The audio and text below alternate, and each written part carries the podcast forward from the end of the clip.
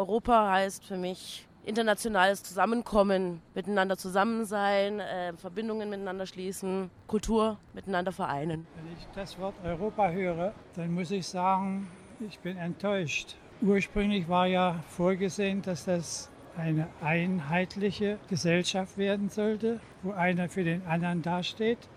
Aber wenn man heute sieht, der Egoismus, der in den einzelnen Ländern entsteht, jeder will nur nehmen, aber keiner will etwas geben. Reisen und äh, vielfältige Menschen mit Ideen, kreative Menschen, Motivationen. Na, das ist eine ganze Menge, die ganzen Staaten von Europa hier, die EU, Frankreich, Deutschland und so weiter. Alles 21 oder was Staaten in der EU. Und das seit vielen Jahrzehnten Frieden ist hier. Gemeinschaft. Europa will zusammen sein einerseits und andererseits schafft sie das gar nicht, weil auf das eigene nicht verzichten will möge bitte ein geeintes Europa geben. Die Menschen lernen endlich friedvoll miteinander umzugehen. Und wenn man dann nachdem noch sieht, wie sich jetzt verschiedene Regierungen benehmen und von der Demokratie abweichen, da kann es einen nur Angst und Bange ums Herz, ums Herz werden.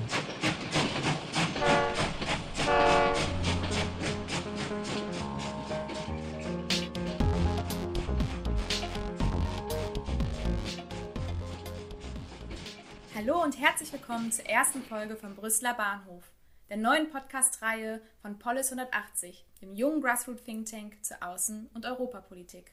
Wir sind Anna, Benny und Christine und in den nächsten Monaten wollen wir mit euch zusammen die Europäische Union erkunden. Wie könnte dies besser gehen als mit dem Zug? Anlass dieser neuen Reihe bilden die Europawahlen, die im Mai 2019 stattfinden. Ziel unserer gemeinsamen Reise ist es, am Ende unserer Zugfahrt eine informierte Wahlentscheidung treffen zu können. Hierzu fahren wir jeden Monat andere Stationen an, an welchen wir uns unter anderem damit beschäftigen, was es eigentlich heißt, Europäer zu sein, wo sich die EU überall in unserem Alltag bemerkbar macht, wie das Parlament aufgebaut ist und welche Parteien und Abgeordneten man überhaupt wählen kann. Aus den verschiedenen Waggons hören wir das Neueste aus der aktuellen Politik der Europäischen Union gehen genauer auf einen Aspekt der Europäischen Union ein und in unserem Salonwagen begrüßen wir interessante Gäste zum Tee. Egal ob ihr zum ersten Mal wählt oder bereits alte Hasen seid, wir freuen uns, wenn ihr euch mit uns auf eine gemeinsame Reise begebt. In unserer ersten Station dreht sich alles rund um das Thema die EU und du. Wie wir in den Statements zu Anfang bereits gehört haben, verbinden Menschen die verschiedensten Dinge mit der Europäischen Union. Deswegen wollen wir mit euch zusammen der Frage auf den Grund gehen, was heißt es eigentlich, Europäer zu sein? Und hierzu folgen wir als allererstes Gabi in den Speisewagen. Hi, und hier ist Gabi. Ich sitze gerade im Speisewagen und warte auf jemanden, mit dem ich sprechen kann über Europa. Und hier kommt auch mein erster Gesprächspartner. Wer bist du und was hast du mit Europa zu tun?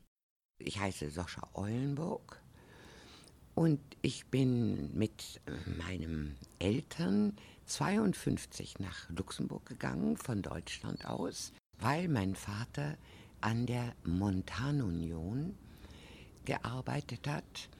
Die Montanunion war der erste europäische Zusammenschluss von sechs Ländern, die gemeinsam ihre Grundindustrien bewirtschaftet haben. Die Grundindustrien waren damals Kohle und Stahl. Und man war der festen Überzeugung, wenn man diese Grundindustrien gemeinsam bewirtschaftet, dass dann es keine Möglichkeit mehr eines innereuropäischen Krieges gäbe, weil man ja die Stahlproduktion, die notwendig war für die Waffenproduktion, gemeinsam bewirtschaftete. Also kein Land hätte mehr heimlich ganz viel Stahl produzieren können, um ganz viel Panzer zu produzieren. So, und in diesem gemeinsamen ersten Anfang von sechs Ländern bin ich groß geworden bis Ende 50. Und Ende 50 ist mein Vater dann nach Brüssel gegangen, um dort die Regeln für den sogenannten gemeinsamen Markt aufzustellen mit einer Gruppe von Leuten aus der Montanunion und aus den verschiedenen nationalen Ländern. Es waren immer weiterhin noch die Ur-6, die das gemeinsam machten. Und in Brüssel bin ich dann nochmal gewesen bis 63. Und dann bin ich erst zurückgekommen nach Deutschland. Das ist natürlich meine Geschichte, nicht? Dass ähm, ich, seitdem ich siebeneinhalb, kurz acht Jahre alt bin, ähm, ich angehalten wurde, über die Nation hinauszudenken. Und es eher rückschrittig war, wenn man in Nationen dachte. Schon 54, zumindest in dem Kreis, in dem ich mich bewegt habe, nämlich in Luxemburg, in diesem Kreis der Kinder der dort europäisch sich ja unglaublich engagierenden Leute, die dort gearbeitet haben und mit denen ich natürlich hauptsächlich in meiner europäischen Schule zusammenkam. Nation war nichts, nichts Böses, aber war etwas Rückschrittiges. Also wenn man jetzt so eine Möglichkeit bekam, aus vollem Herzen zu sagen, nein, ich bin Europäerin, dann hat man das gerne getan. Die Nation ist eher damit belegt, dieser Begriff, dass man ein, aus einem bestimmten kulturellen Umfeld kommt. Es ist wirklich so, dass für mich das Preußisch sein oder Bayerisch oder Hamburgisch oder sonst wie sein vergleichbar ist auf das europäische Ebene mit Deutsch sein, Französisch sein, Italienisch sein oder Spanisch sein. Und ich kann mir auch wirklich sehr gut vorstellen, in jedem von diesen Ländern zu leben. Ohne irgendwelche Vorbehalte. Ich müsste mich genauso eingewöhnen, wie ich mich in München eingewöhnen müsste oder in Hamburg. Jetzt sind wir ja auch mit dem ganzen östlichen Teil unseres Europas endlich wieder so selbstverständlich verbunden, wie wir das mit Frankreich oder Österreich sind. Was ja lange Zeit überhaupt nicht so war. Und was man immer, immer, immer gehofft hat, dass es doch um Gottes Willen käme. Aber gerechnet damit habe ich nicht, dass ich das normal erlebe. Wir hatten eine Riesenfamilie und immer wenn wir die besuchten, war es das Tollste, was man ihnen mitbringen konnte, Schokolade. Und das haben wir ganz bewusst geschmuggelt. Das wurde dann irgendwie im Auto versteckt, zehn Tafeln Schokolade. Und man hoffte sehr, dass man nicht erwischt wurde. Und so ein Kribbelgefühl im Bauch als Kind, wenn man mit den Eltern über die Grenze fuhr, das weiß ich noch ganz genau, wie das war. Aber das Kribbelgefühl war natürlich, ob die einen erwischen oder nicht. Dann wusste man ja auch, dass man nicht ins Gefängnis kam, aber dass man dann ziemlich viel Geld als Strafe zahlen musste. Und das Zeug war weg. Man konnte es also nicht mehr mitbringen. Und ich weiß noch genau, wie wir in Trier über die Grenze von Luxemburg fuhren, um irgendwelche Schinken einzukaufen. Wir waren ja immerhin eine achtköpfige Familie, also da brauchte man viel von dem Zeug. Und das nun wiederum war in Luxemburg sehr viel teurer, dieser Schinken. Und meine Mutter stieg aus, man musste ja aus seinem Auto aussteigen, in ein kleines Grenzhäuschen gehen und sich dort einen Stempel in den Pass machen lassen. Das habe ich also noch sehr genau erlebt. Und wir waren drei Geschwister, die mit meiner Mutter mitgefahren waren. Und sie kam dann aus diesem Stempelhäuschen zurück ins Auto und wir wollten weiterfahren. Und er rief auf dem runtergekurbelten Fenster, rief mein Bruder, als sie rauskam aus dem Häuschen, Na, Mami, haben sie dich erwischt?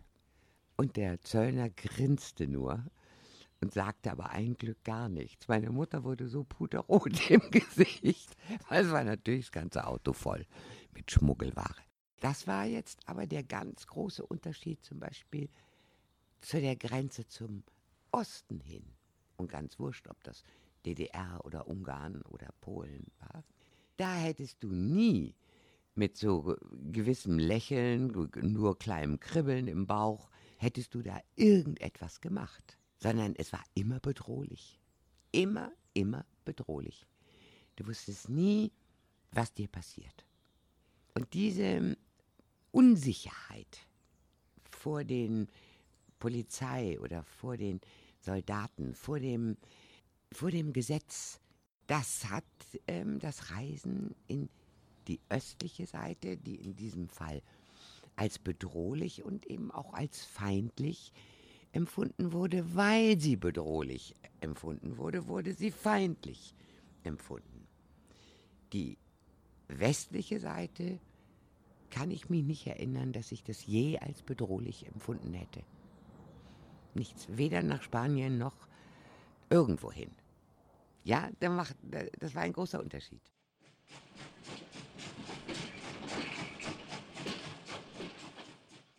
Danke, Soscha. Danke, Gabi aus dem Speisewagen. Das war tolle Einblicke, Soscha, in deine persönliche europäische Identität, das, was dich geprägt hat, als du aufgewachsen bist. Das lässt auch uns nachdenklich werden, was unsere persönliche europäische Identität eigentlich wirklich ausmacht. Ich meine, mir ist zum ersten Mal meine europäische Identität bewusst geworden, als ich in England studiert habe. Und es tat mir in der Seele weh, als der Brexit durchgegangen ist und dass die Briten uns jetzt verlassen wollen. Das finde ich unglaublich schade, weil uns einfach so viel verbindet. Ob es jetzt sprachliche Wurzeln sind, ob es Geschichte ist, Werte, Kultur. Ich, ich kann das als Bürgerin auch gar nicht nachvollziehen, dass dieser ganze Nationalismus wieder auftaucht. Natürlich, ich fühle mich als Deutsche, ich fühle mich als als Münsterländerin, als Westfälin. Ähm, aber ich fühle mich halt auch als Europäerin. Das ist ein Teil von mir. Klar ist die Europäische Union nicht perfekt und wir wissen auch, dass die Europäische Union nicht perfekt ist.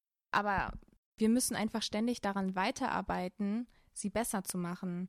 Man muss auch im Auge behalten die ganzen positiven Aspekte, die die Europäische Union mit sich gebracht hat. Und ich frage einfach mal jetzt hier bei mir in die Sitzrunde rein. Lukas, Luisa, was macht euch als Europäer aus? Ich muss daran denken, dass mein Vater in einem diktatorischen, kommunistischen Staat aufgewachsen ist, in Rumänien. Und genau dieses selbe Land gehört heute zur Europäischen Union, wird vielleicht bald zum Schengen-Raum und wer weiß, vielleicht bald zur Eurozone gehören. Ich kann schon jetzt dorthin reisen, ohne meinen Pass zu zeigen und empfinde dort dasselbe Gefühl von, ja, einem Zuhause oder einer, einer Heimat, wie ich es in jedem anderen europäischen Land heute empfinden kann weil wir Werte teilen und weil wir ein Verständnis von Politik, Solidarität haben, was gemeinsam ist. Ich kann oft nicht verstehen, warum Leute von Europa träumen, denn für mich ist die Europäische Union eine Gegebenheit, aber eine Gegebenheit, die uns jeden Tag herausfordert und die wir jeden Tag besser machen müssen, aber eben auch können. Für mich ist gerade diese Möglichkeit, die uns die Europäische Union bietet, die Verhältnisse in unserem Land, aber auch in anderen Ländern zu verbessern, das ist eine ganz große, ähm, ein ganz großer Gewinn, den wir aus der europäischen Einigung ziehen. Eben diesen Ansporn und diese Ambition, was in die richtige Richtung zu schieben. Also für mich ist es einfach so, ich bin mit der EU aufgewachsen. Ich habe nie wirklich Grenzkontrollen äh, mitbekommen. Mein erstes Taschengeld wurde mir in Euro ähm, ausgezahlt und dann konnte ich an Austauschen äh, teilnehmen. Ich habe auf einem Europacampus, auf einem deutsch-französischen Europacampus studiert. Ich glaube, wir sehen die EU auch manchmal entweder als eine Art Dienstleister, der uns ein paar ähm, zum Beispiel Austauschprogramme zur Verfügung stellt, oder eben als ein ja, abstraktes und fernes Gebilde, das auch sehr komplex agiert und ich denke, es ist sehr wichtig, dass wir in diesem Zusammenhang auch Verantwortung übernehmen und uns selbst einbringen, weil wir können die EU auch relativ gut selbst gestalten. Und es ist insbesondere eine Aufgabe von den jungen Leuten, hier aktiv zu werden und sich auch für die EU einzusetzen. Um sich eine Meinung bilden zu können, muss man erstmal ja, die EU überhaupt kennen. Deswegen werden wir uns in dieser Rubrik Europa erklärt, jeden Monat mit einem bestimmten Element der Europäischen Union befassen und ihn zusammen mit euch ergründen. Weil heute die erste Folge ist, fangen wir ganz von vorne an. Was ist eigentlich die EU? Klar, im Mittelpunkt stehen die 28 oder nach dem Brexit 27 Mitgliedstaaten mit ihren Bürgerinnen und Bürgern. Aber Anna, Benny, was macht denn die EU sonst noch besonders? Also das Besondere an der Europäischen Union ist eigentlich, dass die Staaten ihre Unabhängigkeit zwar behalten, aber gewisse Befugnisse an die Union abtreten um dann wirtschaftlich und politisch effizienter und besser handeln zu können. Frei nach dem Motto, gemeinsam sind wir stark. Was bedeutet das? Sie übertragen ihre Befugnisse. Das heißt, es gibt Institutionen, die europaweit Entscheidungen treffen können, an die sich die Mitgliedstaaten dann halten müssen? Halt, halt, hier muss ich einmal ganz kurz eingreifen, denn wir müssen begrifflich hier sehr aufpassen.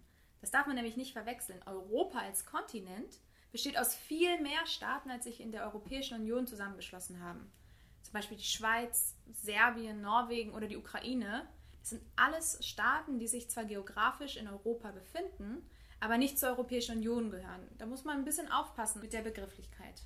Aber um auf deine Frage zurückzukommen, Anna, gibt es sieben Institutionen in der EU, vier davon, die wichtig sind für die Beschlussfassung. Erstens haben wir das Europäische Parlament, das die Bürgerinnen und Bürger der Mitgliedstaaten vertritt und ihre Interessen vertritt, welches auch alle fünf Jahre neu gewählt wird. Darum geht es ja auch bei der Europawahl. Zweitens haben wir den Europäischen Rat, der sich aus den Staats- und Regierungsoberhäuptern der Mitgliedstaaten zusammensetzt, wie zum Beispiel Angela Merkel oder auch Emmanuel Macron. Genau, dann gibt es noch den Rat der Europäischen Union, der aus Ministern und Ministerinnen der nationalen Regierungen besteht und dessen Zusammensetzung je nach Themenbereich variiert. Dass sich ihre Namen so ähnlich sind, hilft nicht gerade dabei, den Aufbau der EU übersichtlicher oder verständlicher zu gestalten. Ja, das stimmt.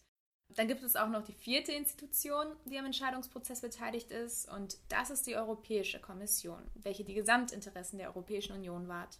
Warte mal, all diese Institutionen wirken bei der Beschlussfindung mit? Bei so vielen verschiedenen Interessen, wie kann man sich da nur jemals auf etwas einigen? Gute Frage und schwierige Frage. Genau aus diesem Grund wird der EU auch vorgeworfen, ineffizient und langsam zu sein. Aber im Grunde ist es so geregelt. Der Europäische Rat, also die Regierungsoberhäupter der Mitgliedstaaten, bestimmen den allgemeinen politischen Kurs und die Prioritäten der europäischen Politik. Sie haben jedoch keinerlei gesetzgeberische Befugnisse. Der Gesetzgebungsprozess läuft dann so ab. Die Europäische Kommission macht Vorschläge für neue Rechtsvorschriften. Das Europäische Parlament und der Rat der Europäischen Union entscheiden dann, ob diese Vorschläge angenommen werden. Für die Durchführung der Beschlüsse sind dann die Mitgliedstaaten unter Aufsicht der Europäischen Kommission zuständig. Von der Kommission lese ich auch oft in der Zeitung. Könnt ihr mir nochmal genau erklären, wie sie aufgebaut ist und was genau sie alles macht? Die Europäische Kommission besteht aus den sogenannten Kommissaren. Davon gibt es insgesamt 28, einen für jedes Mitgliedsland. Alle fünf Jahre werden diese Kommissare dann neu ernannt, und zwar genau innerhalb von sechs Monaten nach der Wahl des Europäischen Parlaments. Okay, warte, werden die auch dieses Jahr wieder gewählt? Ja, genau, das stimmt. Im Wesentlichen hat die Kommission vier Aufgaben. Erstens unterbreitet sie dem Parlament und dem Rat Vorschläge für neue Rechtsvorschriften. Zweitens führt sie die Umsetzung der EU-Beschlüsse durch und sie verwaltet den EU-Haushalt. Drittens sorgt sie zusammen mit dem Gerichtshof dafür, dass EU-Recht eingehalten wird. Und viertens vertritt sie die EU nach außen in die Welt. Und all das sollen 28 Kommissare ganz allein schaffen? Nein, das wäre, glaube ich, zu viel verlangt. Die laufende Arbeit der Kommission wird von Verwaltungsmitarbeitern, Experten, Übersetzern, Dolmetschern und Assistenzkräften erledigt.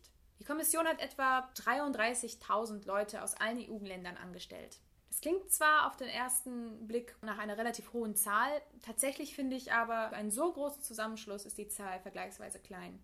Ich meine, selbst mittelgroße Städte in Europa haben wesentlich mehr Beamte in ihren Verwaltungen sitzen.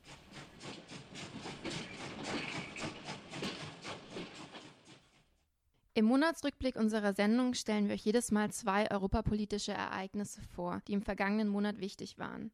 Dabei möchten wir euch einen kurzen Überblick über Hintergründe, Auswirkungen und Meinungen auch aus anderen Ländern zu den jeweiligen Thema geben. Das Jahr 2019 wird ein wichtiges Jahr sein für die Europäische Union. Die Briten treten aus, im Mai wird ein neues Europaparlament gewählt und ein neuer mehrjähriger Finanzrahmen bis 2027 muss schnellstmöglich verabschiedet werden. Außerdem übernimmt Rumänien zum ersten Mal seit seinem EU-Beitritt 2007 die Präsidentschaft des Rats der Europäischen Union.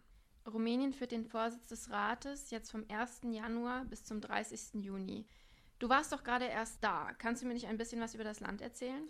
Ja, genau. Ich war für den Jahreswechsel, also pünktlich zur Übernahme der Ratspräsidentschaft, in Rumänien, genauer gesagt in Bukarest. Das ist die Hauptstadt des Landes. Rumänien hat 19,8 Millionen Einwohner und gehört damit nicht nur flächenmäßig, sondern auch, was die Einwohner betrifft, zu den größten Mitgliedstaaten der Union. Es ist eine semi-präsidentielle Republik mit einem Regierungschef, das heißt einer Premierministerin oder einem Premierminister und einem direkt gewählten Staatsoberhaupt. Präsident des Landes ist derzeit Klaus Johannes, der der deutschsprachigen Minderheit Rumäniens entstammt. Rumänien ist eines der ärmsten Länder der EU, mit einem Durchschnittslohn von momentan ca. 600 Euro pro Monat. Allerdings hat es die stärkste Wachstumsrate im Bruttoinlandsprodukt unter den europäischen Ländern mit 7,3% in 2017. Laut dem Democracy Index 2018 des Magazins The Economist ist Rumänien der EU-Staat mit der schwächsten Demokratie und der höchsten Korruptionsquote. Ich komme da immer so ein bisschen durcheinander. Vielleicht sollten wir noch mal kurz wiederholen, was der Rat der Europäischen Union eigentlich ist. Im Rat der Europäischen Union kommen die Minister der Mitgliedstaaten regelmäßig zusammen und verabschieden EU-Rechtsvorschriften und koordinieren auch politische Maßnahmen. Es gibt zehn unterschiedliche Zusammensetzungen dieses Rates. Das hängt immer von der Thematik ab. Das kann Landwirtschaft, Umwelt oder Arbeit sein. Und im Gegensatz zur Kommission oder dem Parlament hat der Rat der Europäischen Union eben keinen ständigen oder von einer bestimmten Person geführten Vorsitz. Es ist so, dass jedes EU-Land turnungsgemäß den sechsmonatigen Ratsvorsitz übernimmt. Und diesen Job leistet jetzt Rumänien, und zwar zum ersten Mal. Genau, in concreto heißt das, dass rumänische Minister die Ratstagungen zu verschiedenen Politikfeldern leiten und eben auch bei der Festlegung der jeweiligen Tagesordnung und der Prioritäten mitwirken. Vielleicht sollten wir uns noch mal kurz über die Schwerpunkte unterhalten, die Rumänien auch selbst gesetzt hat. Ich weiß zum Beispiel, dass sie das alles unter einem Motto angeordnet haben. Und zwar lautet das Zusammenhalt, ein gemeinsamer europäischer Wert. Ja, und daraus leiten sich auch die Schwerpunkte ab. Der erste ist das sogenannte Europa der Konvergenz unter den Stichpunkten Wachstum, Zusammenhalt, Konnektivität. Das klingt komplex, meint aber eigentlich, dass die Unterschiede zwischen den einzelnen Mitgliedstaaten und Regionen weiter beseitigt werden sollen. Ja, der nächste Punkt ist ein wenig einfacher. Sie wollen sich für ein sicheres Europa einsetzen. Europa soll außerdem ein stärkerer globaler Akteur werden. Und wie das Motto schon sagt, möchten sie auch für ein Europa gemeinsamer Werte eintreten. Für Rumänien selbst hat sich die Regierung das Ziel gegeben, auf die Mitgliedschaft im Schengen-Raum hinzuarbeiten. Leider gibt es auch relativ viel kritische Stimmen zur rumänischen Ratspräsidentschaft. Hast du davon auch irgendwas mitbekommen? Ja, ganz genau. Es gibt zum einen schon ganz große Uneinigkeit innerhalb der rumänischen Politik. Man muss dazu wissen, dass der Präsident und die Premierministerin nicht zur selben Partei gehören. Der Präsident hat aber als vom Volk direkt gewählter Vertreter herbe Kritik an der Leistung der Regierung geübt im Hinblick auf die Vorbereitung der Ratspräsidentschaft und eigentlich sogar in Frage gestellt, dass Rumänien fähig ist, den Ratsvorsitz jetzt zu übernehmen. Das erinnert mich total an die Aussagen vom Kommissionspräsident Juncker, der selbst auch Zweifel an der Fähigkeit Rumäniens geäußert hat. Das stimmt. Und auch andere europäische Partner haben ihre Kritik geäußert, unter anderem der finnische Regierungschef, Finnland übernimmt in der zweiten Hälfte des Jahres die Ratspräsidentschaft, hat Rumänien aber nun sogar vorgeschlagen zu tauschen, also die erste Jahreshälfte zu übernehmen, weil auch er der Meinung ist, dass die Vorbereitungen der rumänischen Delegation nicht weit genug ausgereift sind, als dass die Ratspräsidentschaft ordentlich ausgeführt werden könnte. Das macht natürlich auch Sinn, wenn es jetzt bald zu so wichtigen Ereignissen kommt wie dem Brexit und auch den Europawahlen. Ganz genau. Man muss wissen, dass Rumänien leider auch intern ganz große Probleme hat, die wohl auch dazu führen, dass nicht viel Zeit für die Vorbereitung der Ratspräsidentschaft da ist, da eine sehr umstrittene Justizreform verabschiedet worden ist, die die Korruptionsstrafen, also die Strafen für korrupte Politiker, entschärfen sollten. Das stieß auf extreme Reaktionen seitens der Bevölkerung, sodass die Justizreform sogar zurückgenommen werden musste. Aber wenn wir von Korruption reden, hast du da was mitbekommen, Luisa? Ich weiß, was du meinst. Und zwar hat der Europäische Rechnungshof am 10. Januar einen Prüfbericht zum Stand der Betrugsbekämpfung in der EU veröffentlicht. Und ich finde, das ist ein wirklich wichtiges Thema. Und zwar kam nämlich zutage, dass der Rechnungshof die bestehenden Verfahren zur Bekämpfung des Betrugs bei EU-Fördergeldern als unzureichend einstuft. Also ich hab's ja nicht so mit Zahlen, aber vielleicht sollten wir trotzdem noch mal darauf eingehen, was der Europäische Rechnungshof eigentlich macht. Also ganz grob gesagt ist seine Aufgabe, die ordnungsgemäße Erhebung und Verwendung der EU-Mittel zu kontrollieren. Außerdem setzt er sich für eine Verbesserung der Verwaltung des EU-Haushalts ein durch die Europäische Kommission und will damit erreichen, dass die Gelder der Steuerzahlenden gut angelegt sind und nicht verschwendet werden. In seinem aktuellen Prüfungsbericht hat der Europäische Rechnungshof jetzt allerdings nicht nur die Kommission untersucht, sondern auch die Arbeit des Office Européen de Lutte Antifraude, Lukas, nicht jeder spricht Französisch. Na gut, das Europäische Amt für Betrugsbekämpfung. Vielleicht kennst du ja auch die Abkürzung. Stimmt, Olaf. Der Name klingt so süß. Ja, die Aufgabe des Olaf ist allerdings etwas ernster. Der untersucht nämlich Fälle von Betrug zum Nachteil des EU-Haushalts, von Korruption sowie von schwerwiegendem Fairverhalten innerhalb der Organe und Einrichtungen der Europäischen Union. So sollen Betrugsbekämpfungsstrategien für die Kommission entwickelt werden. Der Name ist also nicht so wirklich Programm. Ganz und gar nicht. Vielleicht können wir noch kurz auf die Ergebnisse des Berichts kommen. Und zwar macht der Hof deutlich, dass die EU ihre Maßnahmen zur Bekämpfung von Betrug wirklich verstärken muss. Und zwar sollte dabei die Kommission die Führungsrolle übernehmen, während die Rolle des Amts für Betrugsbekämpfung überdacht werden sollte. Ist es nicht auch so, dass die Kommission gar nicht über genug Informationen über das gesamte Ausmaß des Betrugs verfügt? Ja, man weiß einfach nicht, wie viel die EU jährlich durch Betrug verliert. Lass uns nochmal zusammenfassen, was der Prüfbericht jetzt eigentlich aussagt. Was schlägt der Europäische Rechnungshof denn konkret vor? Also wie schon gesagt, soll sich die Kommission verstärkt gegen Betrug einsetzen. Außerdem soll Olaf mit dem Oyster zusammenarbeiten. Stopp, stopp. Ähm, jetzt sind mir da zu viele Abkürzungen im Raum. Was heißt denn Oyster? Ja, also das ist die Europäische Staatsanwaltschaft, die Ende 2020 kommen wird und sich mit der Bekämpfung von Großkriminalität befassen soll. Okay, das heißt, wir kriegen eine neue Institution, die sich auch gegen Korruption einsetzt. Ja, genau. Ah, ich glaube, wir nähern uns dem Bahnhof. Vielen Dank fürs Zuhören.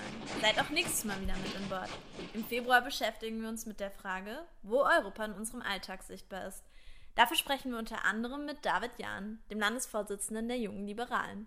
Bądźcie znowu z nami ra następnym razem w lutym. Nastawiamy się na tym, gdzie Europa jest widoczna naszym codziennie i w życiu. Będziemy rozmawiać o tym między innymi Dawianem Ogregowym, przewodniczącym Młodych Liberałów. Das war unser Ausblick auf Polnisch. Hat euch unser Podcast gefallen? Habt ihr Anregungen, Ergänzungen oder noch weitere Fragen zur EU? Dann schreibt uns doch eine E-Mail. Wir freuen uns darauf, von euch zu hören. Bis zum nächsten Mal.